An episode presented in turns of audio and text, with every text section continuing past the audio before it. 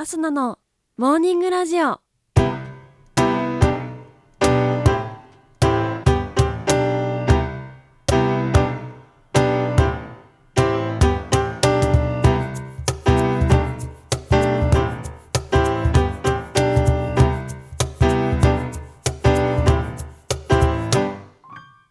皆さんおはようございます。そして本日2月25日金曜日、お誕生日のあなた、おめでとうございます。この番組はバイオリン弾きのアスナがあなたの今日一日が少しでも楽しくスタートできるようお手伝いをする番組となっております。今日のお天気や一日をワクワク過ごせるお役立ち情報などお話をしてまいりますどうぞ最後までお付き合いお願いいたします。それでは今日も早速お天気のコーナーから参りましょう。本日2月25日のお天気です。北陸から北日本の日本海側では雲が広がりやすく午前中を中心にところにより雪が降るでしょう。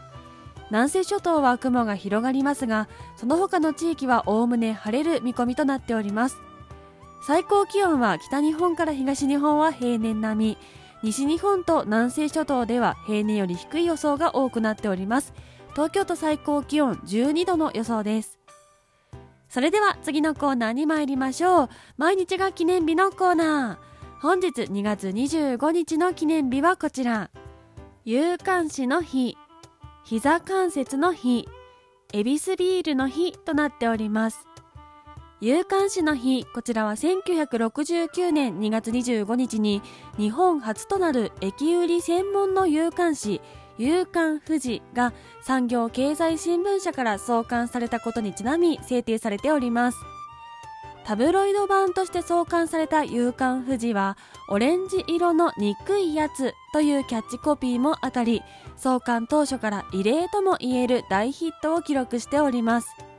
以後朝刊だけを発行していた新聞社の多くが朝刊よりも属性よりの情報を掲載した有刊誌を次々に創刊するようになりました。ちなみにタブロイド版とは一般的な新聞のサイズの約半分程度の大きさで作られたものでその内容から近年では大衆向け報道新聞としての意味合いも含まれるようになってきております。続きまして膝関節の日。こちらは膝は英語でニーということ。そして膝の痛みがなくなりにっこりするとの連想からニーにっこりえ膝の2が数字の2にっこりが2と5の語呂合わせから来ております。ちなみにコラーゲンペプチドヒアルロン酸コンドロイチンなどの軟骨成分は膝関節の曲げ伸ばしをサポートしてくれる効能があるとされております。続きましてエビスビールの日。こちらは1890年2月25日に当時の日本ビール醸造会社よりエビスビールが発売されたことにちなみ制定されております。当初は恵比寿様の別称でもある大黒天にちなんだ商品名を検討していたそうですがすでに横浜に大黒ビールが存在していたため混同を避けるために恵比寿が採用されたそうです。その他本日2月25日深良用水完成の日225の日親に感謝を伝える日など制定されております。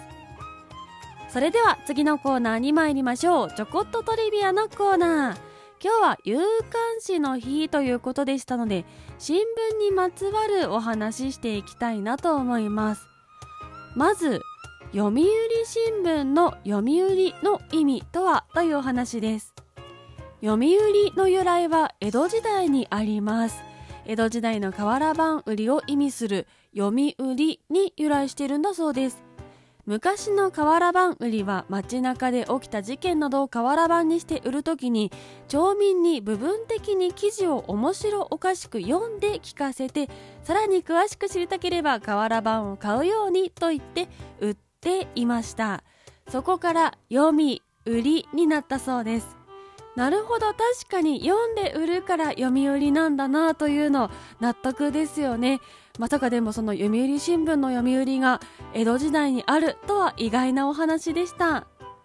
続きまして同じ新聞でもページによって半数が違うのはどうしてというお話です。新聞は1日に何回も作り変えられます。何回目に印刷した新聞かを調べるためには紙面の枠の上に丸版と書かれた半数を見るとわかります。最初に印刷されたものが12番次が13番最新のものは14番となっています。新しいニュースが入ると紙面の組み替えをして印刷し直すので半数の数字も増えていきます。新しいニュースが入らないページや特集記事、連載記事などが載っているページは途中で記事が変わることがないので最初に印刷された12番ということが多いそうです。これ恥ずかしながら私知りませんでした。同じ新聞の中で数字が変わるなんていうことは全く気づいておらず、全部同じ数字だと思っていました。お家で新聞を撮っている方、ぜひ片隅の数字見てみてください。続きまして日本の最初の新聞は英字新聞というお話です。日本における最初の新聞は英字新聞で居留外国人の間で読まれていました。1862年には日本語の新聞看板バタビア新聞が発行されます。これはジャワで発行されていたオランダ語の雑誌を幕府が和訳した冊子でした。和紙に木漢字印刷された単行本で現在のような新聞とはかなり違っていたんだそうです。日本人によって作られた国内ニュース中心の新聞が登場するのは慶応末期の1868年明治元年だったんだそうです。これはちょっとびっくりしました。先ほど読売という言葉は江戸時代の瓦版から来ていますよという話はしたので瓦版というちょっと新聞の似たようなものというのは確かにあったのですがその前はお触れ書きというような張り出されて出ているものを見るのみそれももう国内のニュースであったりとかっていうことではないということになります。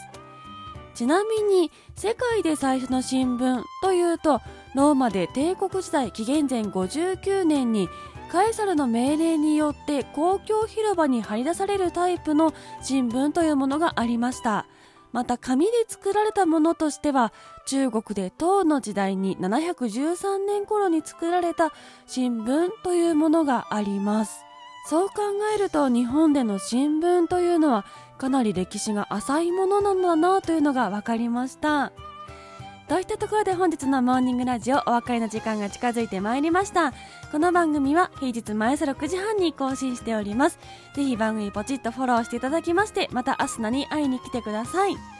ちょっと世界情勢が不安になってきてしまいましたが笑顔を忘れず心に平和を信じて過ごしていきたいなと思います。それでは来週また月曜日にお会いしましょう。今週も1週間お疲れ様でした。それでは行きますよ。今日も一日笑顔でいってらっしゃい。気をつけてね。